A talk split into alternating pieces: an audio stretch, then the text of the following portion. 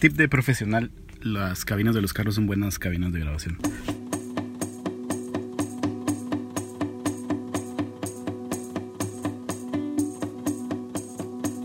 Bienvenidos a este podcast, mi nombre es Oscar Villeda. Espero hacer que este espacio se trate sobre mi viaje a través del descubrimiento y el desarrollo de, la creatividad.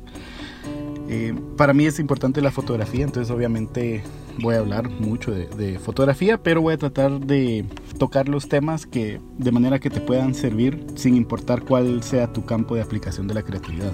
Llevo ya algunos años tomando fotos, especialmente eh, como freelance, trabajando con empresas de diferente tipo, eh, colaborando con medios de comunicación de forma digital o impresa incluso. Actualmente trabajo en una organización que realiza proyectos de desarrollo Especialmente estoy en un proyecto de cooperación internacional y parte importante, y yo creo que es lo que más me gusta de mi trabajo, es que tengo que documentar y contar historias de impacto a través de texto, fotografía y o video. Adicionalmente, desde el 2015 también doy clases de fotografía en diferentes universidades de, de Guate. Entonces, a través de los diferentes campos de mi desarrollo profesional, la creatividad es algo a lo que yo le debo poner mucha atención y espero pues canalizar todo esto a través de esto que están escuchando ahora. Creo que puedo identificar tres causas por las que estoy haciendo este podcast. La primera es por razones ambientales o de contexto, o como nuestra buena amiga Cardi B le gusta decirlo. Coronavirus! I'm telling you, shit is real! Shit is getting real!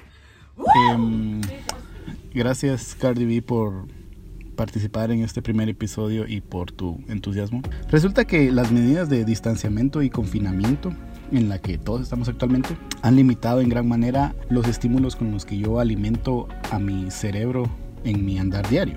De la misma forma, mis opciones de aplicación creativa se han visto reducidas casi que exclusivamente a cosas de mi trabajo.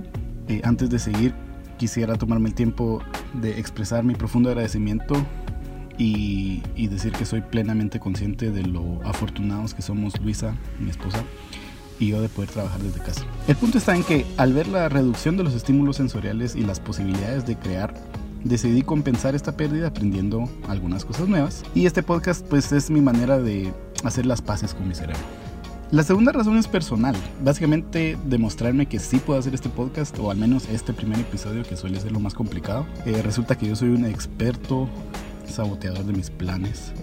Soy de los que piensa y repiensa. Pero algo que me he dado cuenta que es interesante que ha traído consigo este encierro en el que estamos es que con tal de tener algo nuevo que hacer, mi cerebro ha ignorado esas pequeñas señales de alarma o excusas que yo suelo inventarme para quitarme las ganas de hacer las cosas que se me ocurren. En realidad estas señales de alarma son barreras que yo siempre me construyo para evitar exponerme.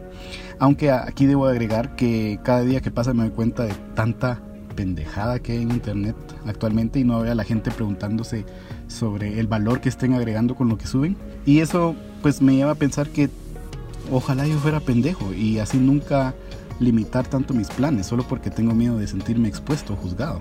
Y esto me lleva a mi tercera razón que tal vez es la más importante de todas. Hace un tiempo mi buen amigo Alejandro García, quien es escritor y espero tenerlo pronto aquí como invitado especial, nos contó que una vez alguien le dijo que para escribir no solo tenías que hablar de temas que conoces, sino que también es posible escribir sobre aquellas cosas sobre las que querés aprender. Y este podcast es mi versión de eso. Yo no soy experto en creatividad, ni en arte, ni en fotografía, pero estoy aprendiendo. Y podría decir que el contenido que lance por este podcast será una especie de bitácora que yo quiero compartir con ustedes, que sirva como un registro de mi viaje de aprendizaje. Y en una de esas ustedes encontrarán insumos que les sean útiles y que quieran llevar en sus propios viajes también. Por eso hice este podcast. Hace unos días tomé un curso en Skillshare, que por cierto, a la fecha en que estoy grabando este episodio, hoy es 15 de mayo, eh, Skillshare está gratis por dos meses. Ya saben, hashtag quédate en casa. El curso era sobre cómo hablar de arte. Y Jordana Seldin, que es la muy amable facilitadora que te guía a través del curso, inicia explicando dos factores importantes que hacen que el arte sea arte. El primer factor es la intención, es decir, un escultor hace una obra con la intención que sea vista como arte. Y el segundo factor es la recepción. No estoy seguro si eso se traduce bien al español, pero se refiere a que a veces algo no fue creado originalmente con la intención de ser una obra de arte, pero eventualmente se percibe como una. Eh, Jordana ejemplifica esto con los sarcófagos de los egipcios. Inicialmente tenían fines distintos a ser arte pero ahora cuando entramos a un museo y los vemos ahí, eh, tendemos a apreciar estos artefactos como arte. En este primer episodio quiero hablar sobre el primer factor, la intención. Tal vez llegando a un punto muy específico de la intención, que es el por qué. Ya les expliqué hace un rato el por qué hice este podcast, pero independientemente de nuestra expresión creativa, por qué hacemos lo que hacemos. Hay una faceta de mi creación fotográfica que no les mencioné antes, pero que ocupa el lugar más importante en mi corazón. Son las fotos que tomo para mí. Ese trabajo que hago que no responde a las expectativas de nadie más que no sean las mías. En este punto de mi creación fotográfica es donde más me permito experimentar, donde evoluciona mi estilo y mi forma particular de vivir la fotografía. Y mucho de lo que hago aquí permea a los trabajos que hago para mis clientes o en mi trabajo. Digamos que es una especie de incubadora y por eso para mí es tan importante. Yo tomo esas fotos porque es mi manera de estar presente. Por decirlo de una forma, la fotografía se ha convertido en una herramienta que me ayuda a desconectarme de la incertidumbre del futuro y de lo inmutable del pasado. Es estar aquí y ahora. Poniéndolo en términos de influencers, a través de la fotografía yo puedo experimentar lo que es el mindfulness y descubrir ese estado en el que todo lo que soy está enfocado en el ahora me ha ayudado a estar verdaderamente presente también en otros aspectos y momentos de mi vida que tal vez me estaba perdiendo. Entonces tomar fotos también resulta ser una forma de crecimiento personal. Aunque debo admitir que estar presente últimamente ha sido extra complicado por los... Coronavirus! Puerca. Coronavirus! I'm telling you, shit is real! Ok. ¿Ya? ¿Ya terminaste? ¡Coronavirus! Ok, recuérdeme ya no invitar a Cardi B. Llegar a identificar nuestro por qué es un viaje largo que en realidad yo creo que nunca termina y es completamente distinto para cada uno. Por mucho tiempo yo tomaba fotos que ahora me gusta llamar las miwatistas, o sea, los volcanes, los lagos, montañas de Miwate pero siendo honesto conmigo, aprendí que no lo hacía porque ese era el trabajo fotográfico que yo quería hacer realmente, sino que lo estaba haciendo porque yo pensaba que era lo que la gente quería ver y por lo que yo podría ser reconocido. Poniéndolo en términos más crudos, yo quería tomar fotos para ser famoso, no para crecer como persona. No es que exista una forma correcta de hacer algo, pero a mí me gustan más los resultados que obtengo con la segunda opción. Otra cosa importante para resaltar es que nuestros motivos van a cambiar con el tiempo y eso está bien, es natural. Hace poco leí una entrevista con Lori Moore, que es una escritora, y ella menciona algo que me pareció bastante importante. Y aquí cito. Ella dice, si estás buscando validación en lo que haces, ese sello de aprobación, no vas a durar mucho.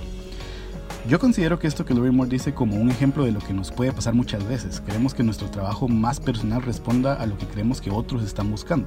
Ojo, cuando menciono que es importante conocer el por qué hacemos lo que hacemos, no es para obtener la validación de alguien más. Me refiero solamente a que debemos aprender a conocer lo que verdaderamente nos motiva. Como dice Lori Moore, la validación es para los tickets de parqueo. Ahora, suficiente con hablar de mi crisis existencial. Ahora es tiempo que yo les haga algunas preguntas a ustedes. Voy a regresar a mi buena amiga Jordana, la docente de Skillshare, quien también me enseñó sobre algo que se llama análisis contextual de una obra de arte. Esto se refiere a que nosotros podemos analizar una pieza preguntándonos sobre cosas que no vemos físicamente en la obra. Eh, digamos, el contexto histórico en que una obra fue realizada, también las ideas, opiniones y creencias del autor. Entonces, tomando en cuenta que cada uno de nosotros somos únicos y que cada uno tenemos una forma específica de ver la vida y cada quien tiene sus propias luchas, consideremos hacernos las siguientes preguntas sobre qué cualidades tuyas o mías que por el hecho de ser solo tuyas y de nadie más, los demás no podemos vivir. O poniéndolo en forma de pregunta, ¿qué característica tuya crees que es importante que nosotros podamos experimentar? Y cómo puedes utilizar tu obra creativa para darnos el gusto de vivirte, aunque sea por un momento. ¿Qué cosas puedes ver vos que no podamos ver nosotros? Responder preguntas como estas pueden llevarnos a conocer nuestro por qué, nuestra intención.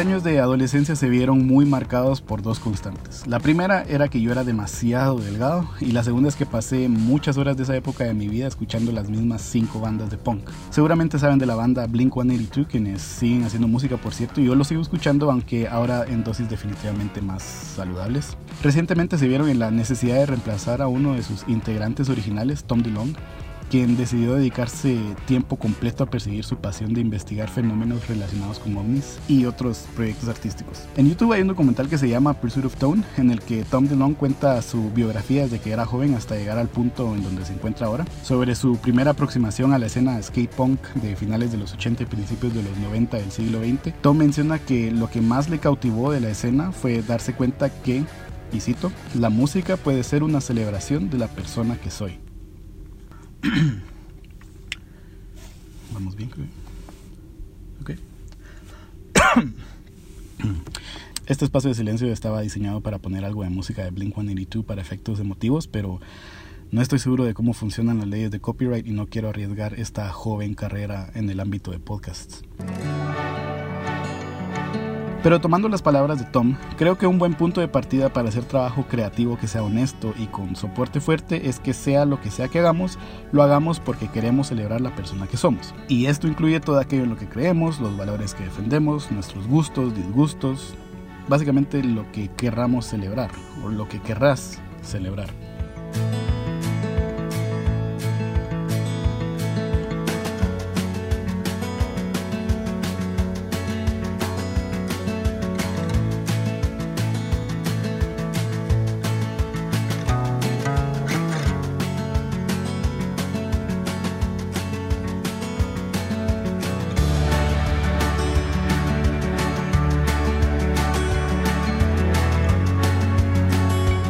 Y aquí termina nuestro primer episodio, eso es todo por hoy. Los invito a que sigamos descubriendo nuestro porqué.